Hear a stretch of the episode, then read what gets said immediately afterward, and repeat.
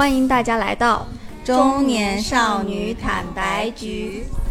对，今天有一点有点傻傻的，是因为我们今天没有介绍主播哦，对对，不好意思，今天我是主播肥脚，我是正在喝着嗯非常好喝的，就是这个很贵的豆子的手冲咖啡的大头。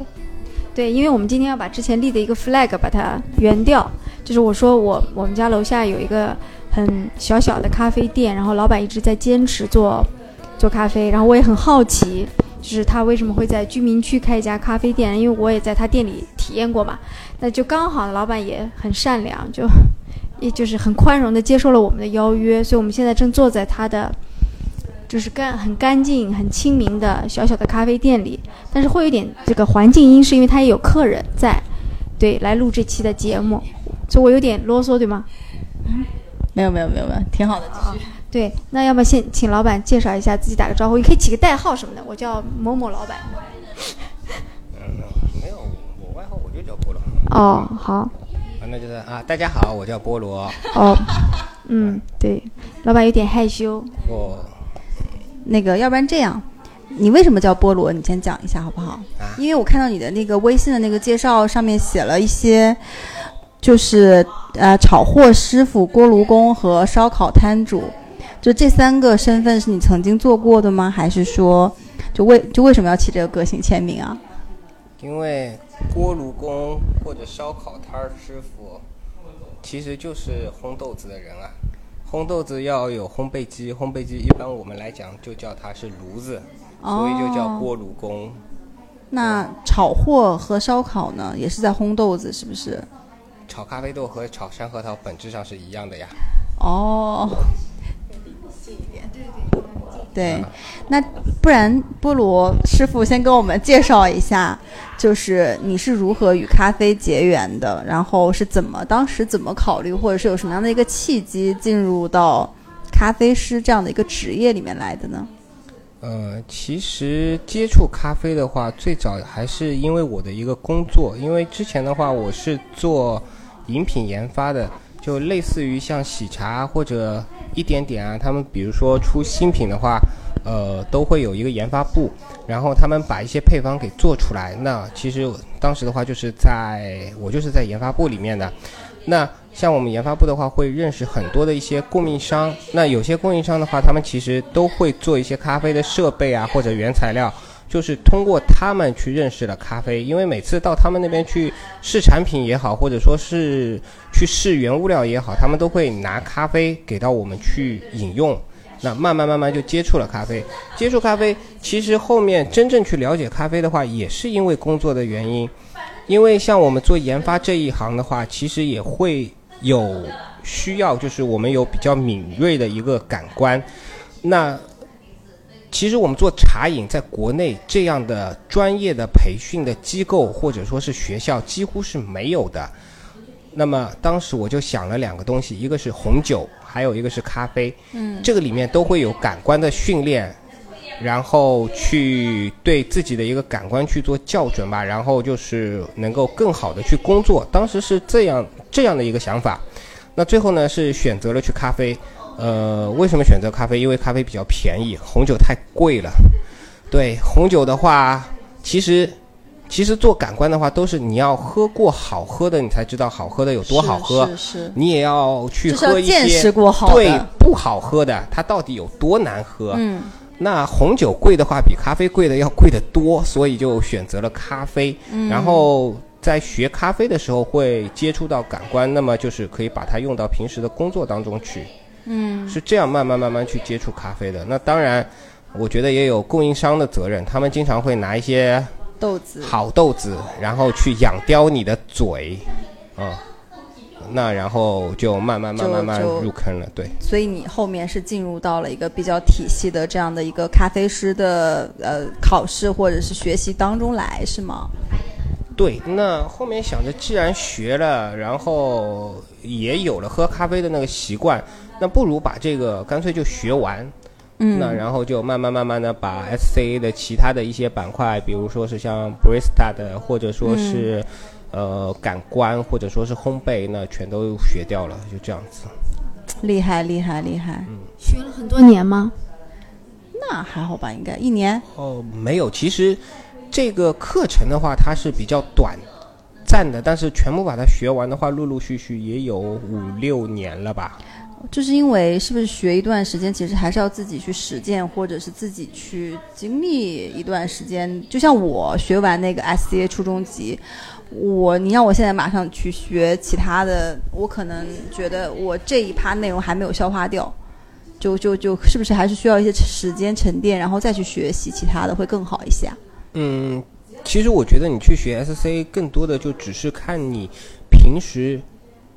有没有用到？是用在你作为一名咖啡师你的工作当中，还是说你是一个爱好者，就是自己玩的一个状态？这两个状态其实我觉得是不一样的。是。那当然，呃，学的时间可能会很短，但是之所以这么陆陆续续的去学的话，还有一个主要是因为工作的原因吧，不能抽出太长的时间来去学这个东西，不可能就说对。所以还是会利用一些休息日，或者说是年假，或者其他一些相对能够抽出时间的这么一个时间。大概那个时候，差不多是每年去学两个课程吧。每年两个，那其实还蛮宽松的。对对对对对，不算太紧，因为毕竟学这个东西还是为了去工作，所以我觉得还是以工作为主吧。嗯，所以其实是。边做正职工作边学习，也不耽误赚工资，对吧？对对对对对对。那我要问下一个问题，就是，那学了一段时间之后嘛，然后你是在一个什么样的契机决定辞掉原来的工作，去开这么一个咖啡店的？然后这个开店。前期的一些筹备都做了哪些筹备？这个我们其实挺关心的，因为你知道现在很多年轻人他们的梦想可能就是开个小店，那这个小店一般都是什么咖啡店啊、花店啊，所以就我想你能用亲身经历告诉我们，你当时辞掉工作来开这个店，实际上经历了哪些，然后还有你做了哪些筹备、开店的初衷这些。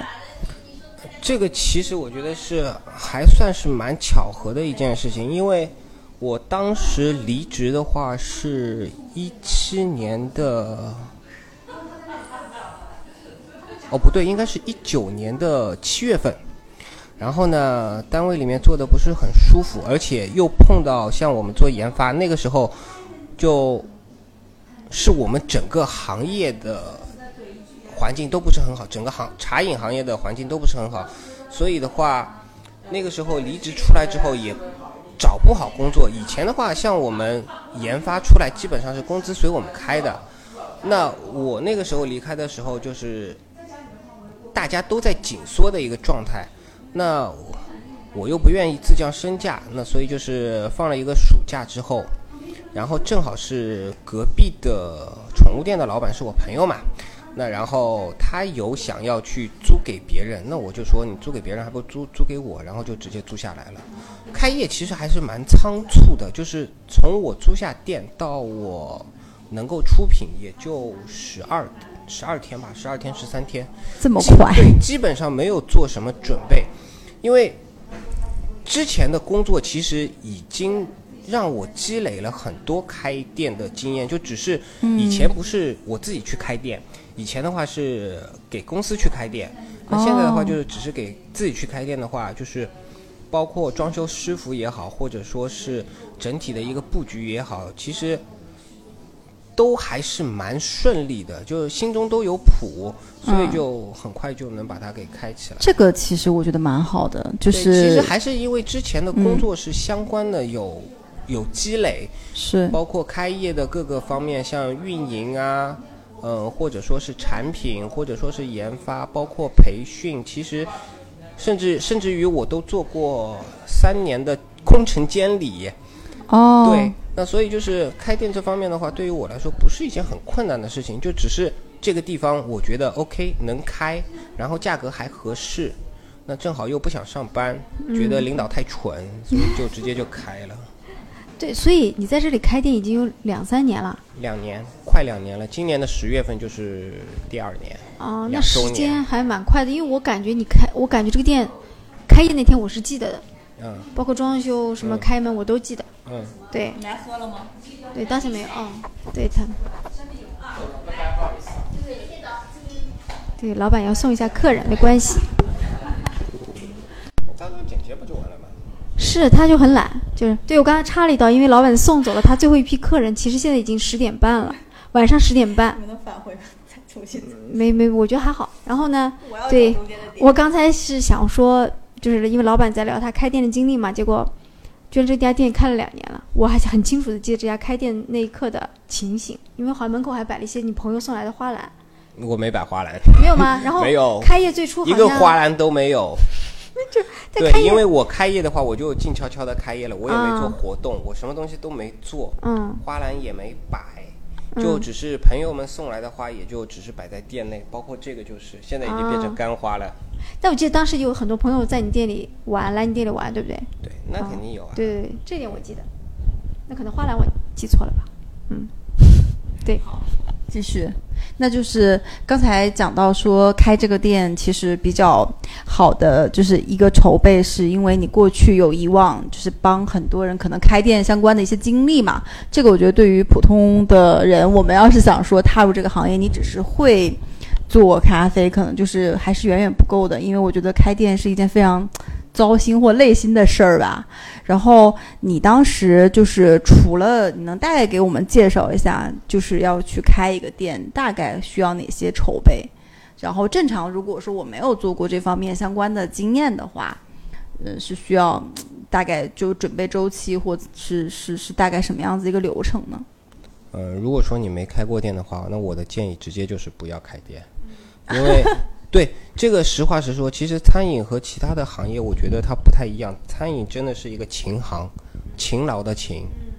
嗯，你要守得住店，而不是说像文青三大梦想什么呃民宿、咖啡和画室，对吧？花店，对吧？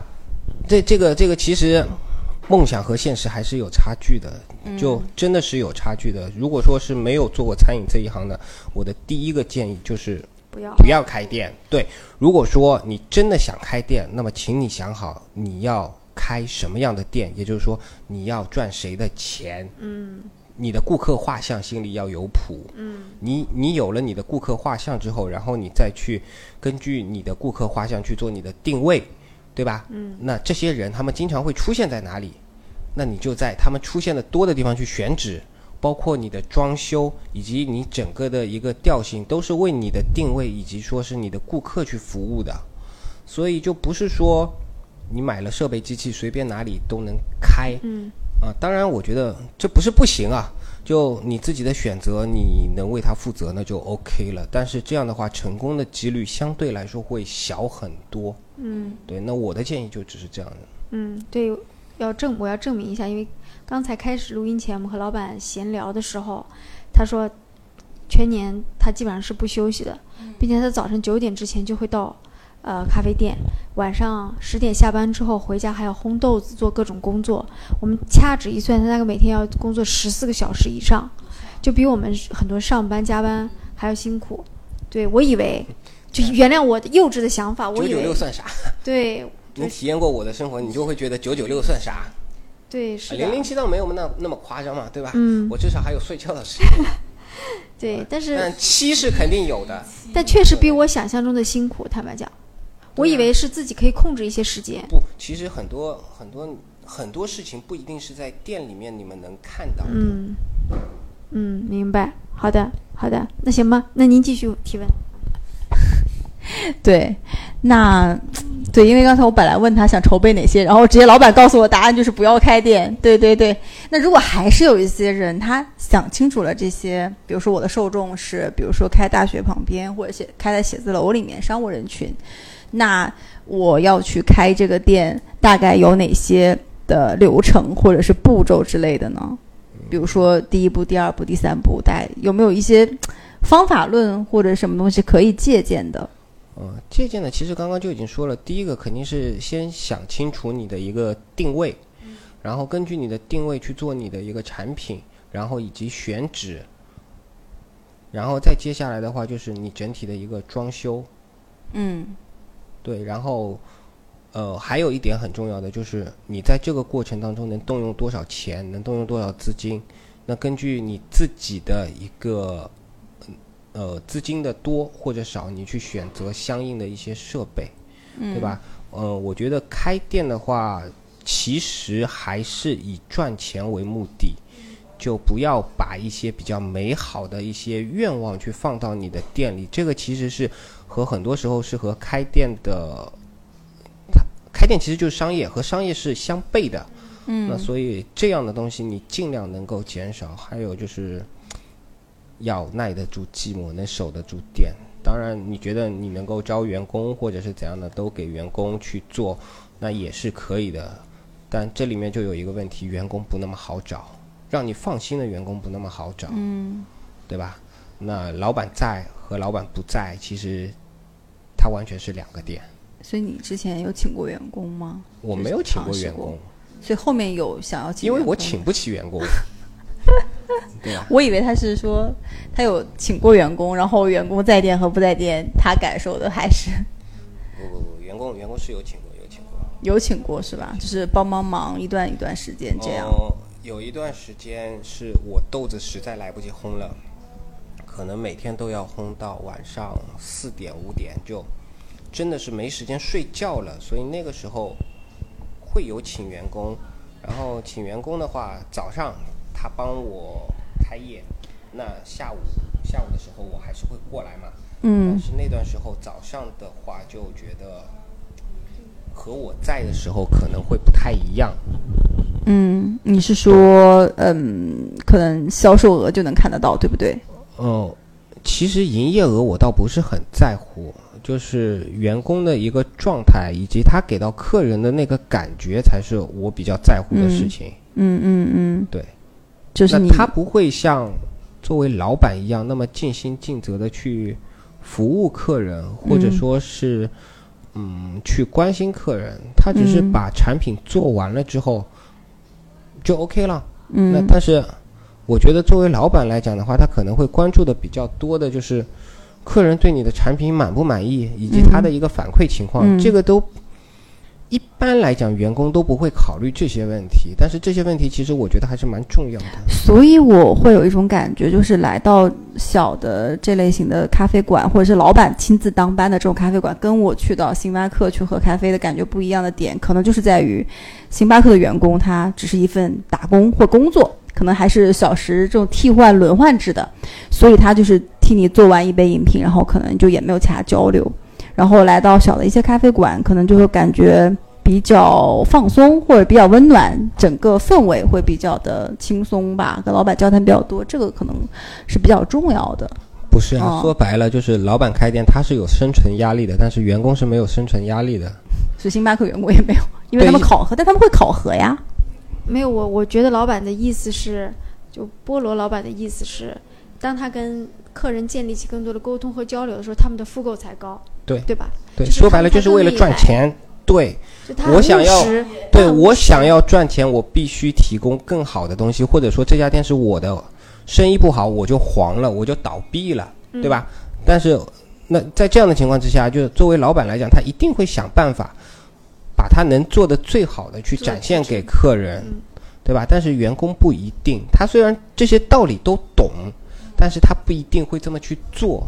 这个我觉得是老板和员工之间最本质的一个差别。是我能理解，所以老板，你知道吗？以前我在他这儿喝咖啡的时候，有一个细节是，当有人来取外卖的时候，他会叮嘱那个外卖员说，就是，呃，不要撒了。他虽然已经包的很好，但是还是希望他送的时候仔细一点，就他会很仔细的对待他每一单。你可能不记得了，但我记得这个没办法，因为被投诉过呀，那怎么办呢？对吧？吃过苦头了就得长记性呀。是就变相说是因为他有很多生存压力，他就顾及到了很多，呃，可能用户的体验也好，客人的感受也好，这部分都融在了一起。嗯，哎，所以听他刚才这么说，我心里突然觉得有一种就是被那个那个那个泡泡被打破，就是本来你觉得咖啡馆是一个非常非常放松，然后很怎么说很文艺或很怎么样的地方，然后老板营造出来的那个氛围，是因为他爱，比如说爱这种氛围或者怎么样，就我没有我没有从商业这个角度去想，当然也会有招揽客人的角度吧。可能因为你不缺钱吧，对，就是我觉得，对，刚才老板说就是他要靠这个去维持自己的生活，所以，所以其实我也很想问，呃，开这样一个这家店应该有几平米？有十几平吗？不，我这边总共加起来大概五六十。五六十？对我后面还有小房间。啊，对对对对对对，的。呃，我总共是十二张桌子。啊。对，下面的位置是八个，就二二四八个，然后这边是一二。啊，还有吧台，对，但这样能够支撑你基本的生活开支和你想要的生活的质量吗？够啊，我赚钱啊。嗯，对啊，钱是赚的呀，就只是，只是发不了财而已。对，混混日子还行。嗯，但是你你对生活，比如说像我们女孩可能有一些生活的欲望，比如说买个包啊，就买好用的化妆品什么的，但可能。你会就是会有膨胀的欲望需要满足吗？有啊，当然有啊。嗯，换好的机器吧？是换好的机器吗？还是不是在呃设备升级上或者怎么样，对不对？不是，就是就是出于生活本身的质量。对啊，嗯，我喜欢吃东西，我喜欢吃好吃的东西，这也得钱啊。嗯，对吧？就只是现在开了店之后，那么多时间都在店里，就没有时间去吃喝玩乐。嗯，对。然后就很省钱，对吗？就变相很省钱。对，变相很省钱。嗯，被迫省钱。是，我觉得，你你不要沉浸在你对 就是咖啡馆的幻想中。我觉得可能大部分的至少是创业者，呃，因为这也算他创的一份产业嘛。还是对对，还是要面临一些生存的难题，一些一些现实的问题的。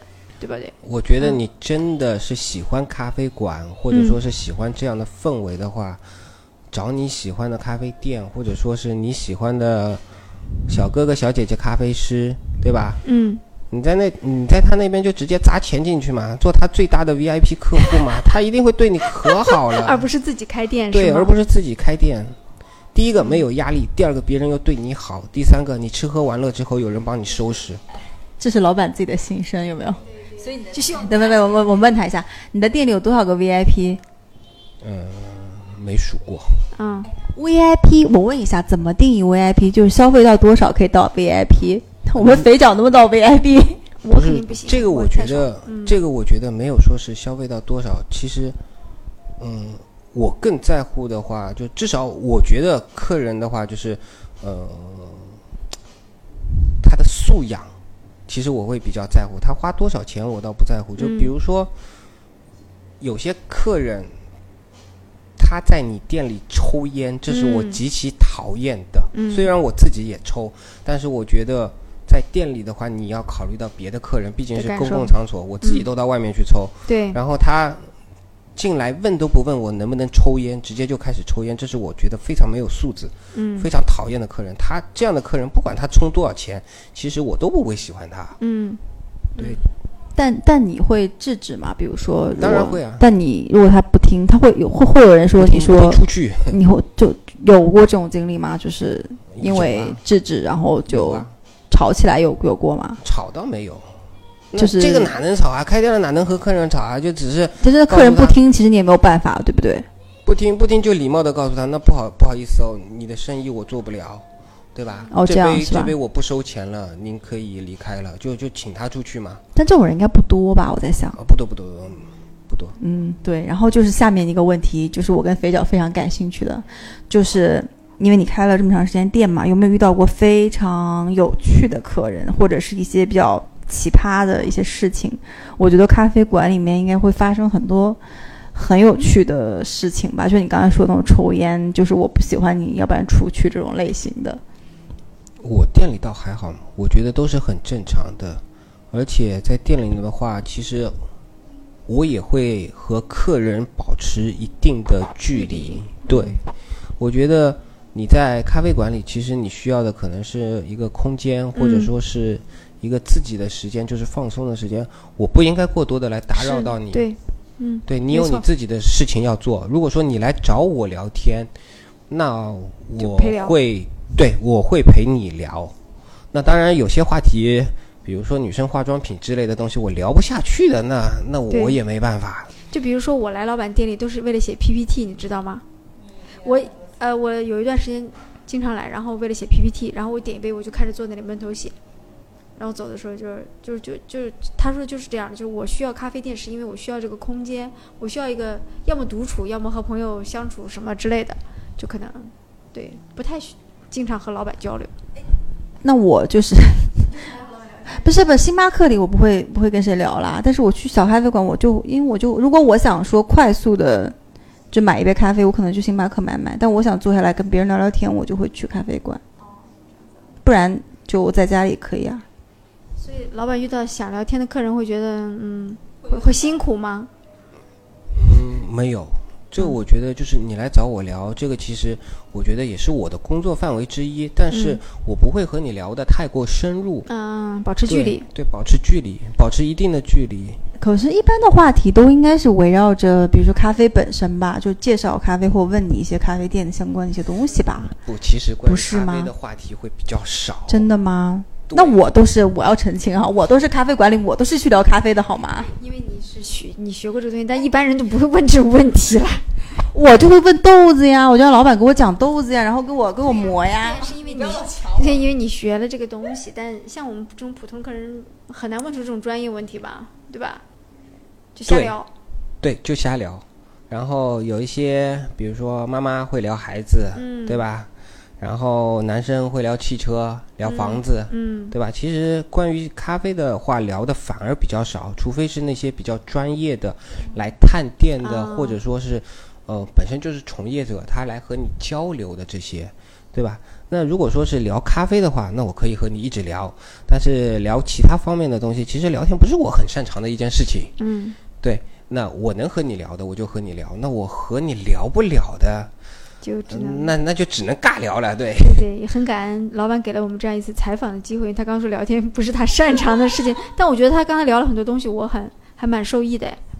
不是啊，肥皂，你就是今天老板给了我们聊天的机会，后面你要怎么表现，你自己知道的。我会经常来喝咖啡的，对，就是但是以你喝咖啡的频率，我觉得不够。对我我我主要是喝嗯奶拿铁啊这种。但是你可以冲了买给我，或者是周末，因为离得很近，可以。嗯，好的，好的，嗯，但是我刚刚其实，在聊的时候，我想说，这两年期间，你会想过放弃或之类的吗？就是没有啊，就一直很开心，没有啊。你当过老板之后，你就不会再去想打工了。帮帮别人打工了，对吧？对，嗯，就因为现在是属于一个我说了算的状态，但是要我再回到以前你说了算的一个状态，就是我会觉得很不自在。对，我是觉得对回不去了，就你你只能去去做你自己的一些事情。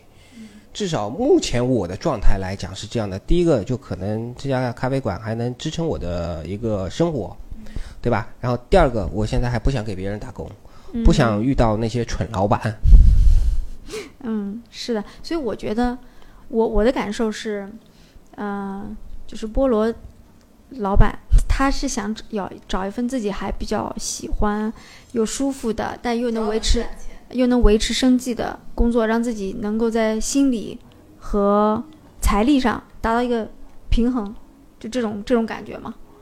嗯，也没有。其实的话，哎，赚赚钱还是其次啦，就刚才不是这么说的。不，主要目的是为了赚钱。但是真的能赚多少的话，我觉得是听天由命的一件事，尽人事听天命，嗯，对吧？我对结果其实看的不是很重。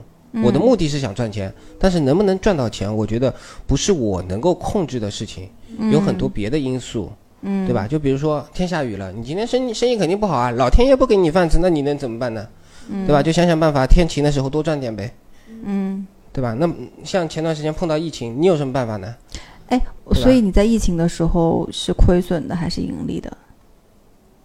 疫情的时候，因为我就住在附近，嗯，那所以呢，我有想过关门就在家里休息，但是后面的话，因为那个时候是刚开业，然后生意是不是很好，嗯那每天的房租的压力或者说是怎样的，是确实是有压力的。那后面就想着，我出来不和人接触，不一定会得新冠，但是如果说我不开店，我没饭吃，嗯啊、我会死。嗯那还好我是咖啡馆做餐饮的，那个时候还属于民生工程，对吧？然后和门卫说了一下，还出来能够开这家店，但是嗯客人是全都拒绝掉的，你只能点外卖，嗯，或者说是你路过买菜回来，你在门口和我说我要喝什么，我做完了之后把你放到门口，你自己拿，就全程不和人接触，就这样子，然后算是勉强挺过来了吧。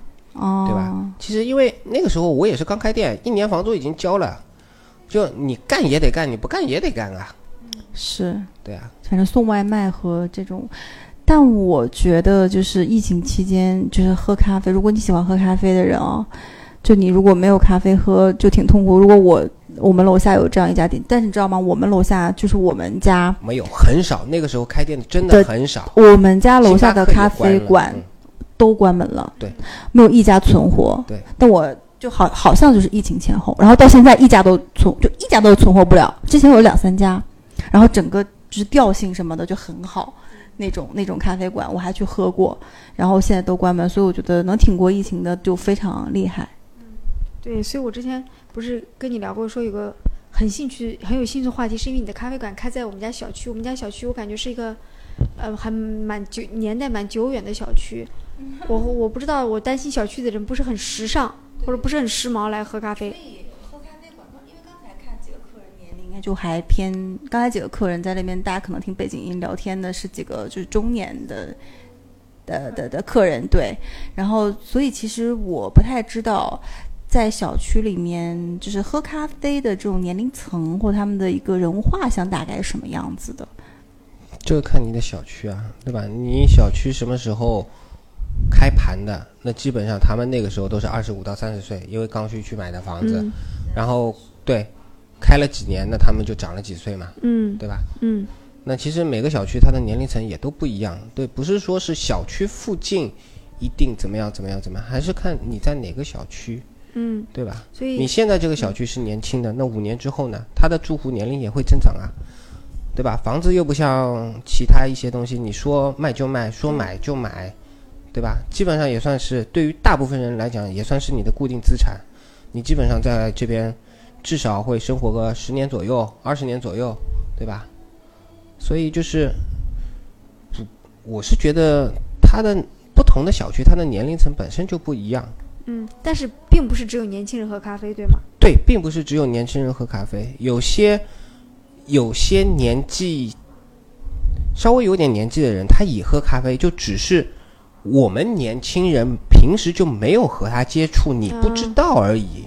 嗯，所以所，以你的感受是，就是现在喝咖啡的人群已经覆盖到各个年龄层了，是吗？是本来就是这样子，哦对，哦本来就是这样子。这个我还蛮诧异的，讲实话，因为因为就是平时可能看到的，或者是像星巴克那种买卖，或者我们工作场合的，就还是以年轻人或中年人为主吧。嗯，但我知道我妈是会喝的，就是也六十岁了嘛。但再往上的我不知道啊，就六十岁以上的人，比如七十有吗？就老年人应该不喝吧？这个六十岁以上的就确实很少，但是五十到六十岁的人其实是有的，就是像我们的父母这一辈，因为其实那个时候他生我们的时候也差不多是应该改革开放改改革开放的年纪，就这些东西他们已经接触到，啊就有些人在那个时候就已经养成了习惯，就可能一直都保留下来了。对吧？有些人他们没有养成这样的习惯，那他他们就可能没有喝。其实那个时候就有速溶、雀巢，嗯小时候的广告语味道好极了，那就不就那个时候开始的吗？嗯嗯，所以所以所以咖啡从你的感官是说，在中国人里面还算普及吗？不算普及，不算。中国是喝茶的一个国家，对，它的普及率没有那么高，但是从年龄层上来讲，其实六十岁以下的它的年龄层基本上都有。嗯。那可能在上海，年龄层会更广一点，嗯，因为它本身就是中国比较时尚的一个城市，对对对，他那边的话，嗯一些其实老海、呃海派嘛，海派的那些人，他们我觉得年纪大的人喝咖啡的也有很多。嗯但是我不知道上海的，就你刚才讲海派这种咖啡馆或者是这种类型跟，呃，你这种有有大家有区别吗？还是一样的？就还是他们嗯不同的派别还是怎么样？就是咖啡的话，不，我说上海的海派其实就是，哎，怎么我我不知道该怎么解释这个，就是就是上海滩，对，老上海人，老上海的那种差不多就。和咖啡没有关系。那它咖啡馆的装饰或者是各种是会不一样吗？就是这个这个是风格，它不是海派咖啡，它只是海派的人，上海人就是老上海，就是这样的一个概念。对，因为就是像上海，它本来咖啡馆的密度应该是中国最最高，就是最最最大的，对吧？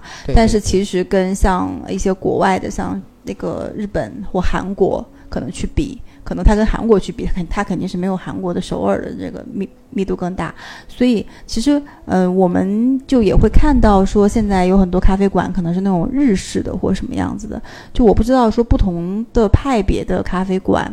呃，就大概有哪些差异性吗？或者比如说今天开在北京的胡同里的咖啡馆，跟上海的你说这种海派的类型的，或者是我们这种类型的，是会有比较明显的差异吗？整体？我觉得还是说都一样。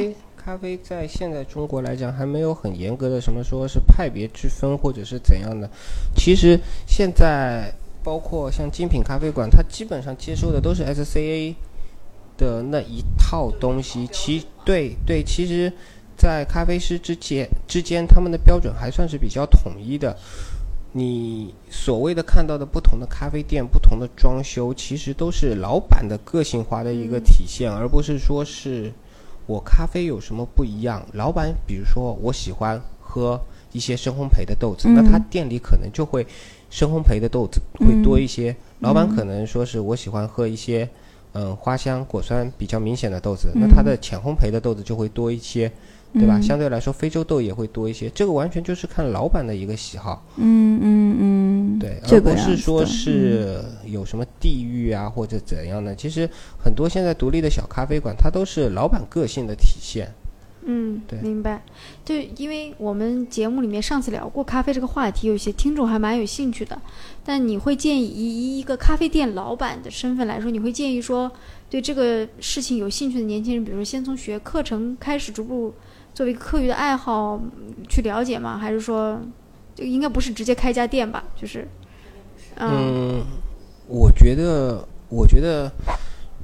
要看你的目的是什么。如果说你的目的就只是作为一个爱好者，那我建议你可以去了解一下咖啡的一些基础知识，从这个开始。然后，如果说你想去选择呃咖啡的一个课程，那么就从感官开始，嗯，对吧？如果说你是想要去开店的，那其实还是要考我的建议就是从打工开始。先打工积累日常的经验，再去学习。嗯，学习可以同步进行。哦，就这样会好一点。对，这样会好一点。我也觉得。嗯。对，对我我因为不是我也很务实，因为我就想说问一下这种有经验的人传播一点建议。对，就是这个意思。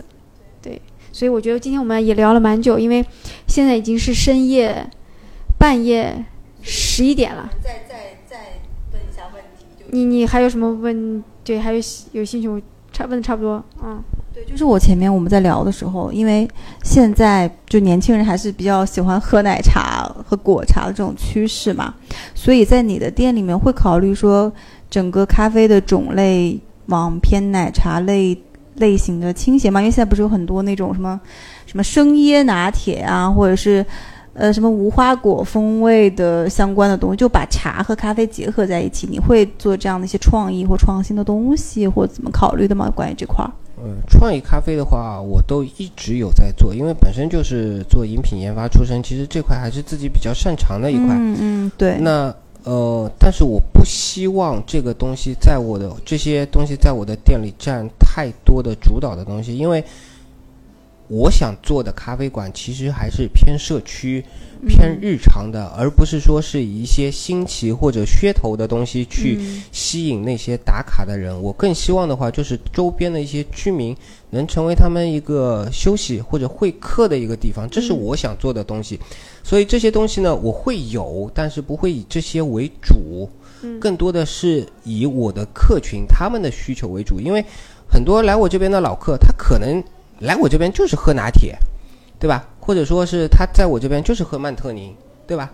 那我也不会说是一直要和他说，哎，你喝曼特宁，那其实曼特宁它偏苦，对吧？你应该喝龟下，不是的，每个人的喜好都不一样。我觉得是，我更希望的是给到客人想要的东西，而不是说是我想的东西给客人。明白。对，所以奶茶的东西，我店里也会有，就只要能满足别人。你有没有这个需求就可以了，但是你说要把它衍生出太多的产品，或者说是怎样的，这个不是我想做的东西，所以就不会太花心思。是是是，你想的很清楚，就就他很多东西是自己那个就出发点想的还是蛮清楚的。那就那就最后一个问题吧，问一下，就比较好奇，就是有没有过跟女顾客谈恋爱的经历？没有，母胎 solo。可是为什么就咖啡馆不是一个有浪漫故事发生的地方吗？我觉得你可能是电视剧看多了，嗯，或者电影看多了。嗯，我是我是觉得和客人还是应该保持一定的距离。嗯，呃，但如果有缘分，你也不会拒绝吧？是是？嗯，会会啊会，对。那我觉得他很有职业坚守啊。可是有一个问题，现实的是，你每天大部分时间花花就是花费在这个店里，你也没有时间出去认识其他人呀。那你怎么办呢？就一直母胎 solo 单身吗？嗯这个东西的话随缘吧。我是觉得，因为我是不想和客人有过太过亲密的关系。这个不管是对我来讲，对客人来讲，对店来讲，我觉得都不是一件好事情。嗯。对，所以其实还是会和客人保持一定的距离。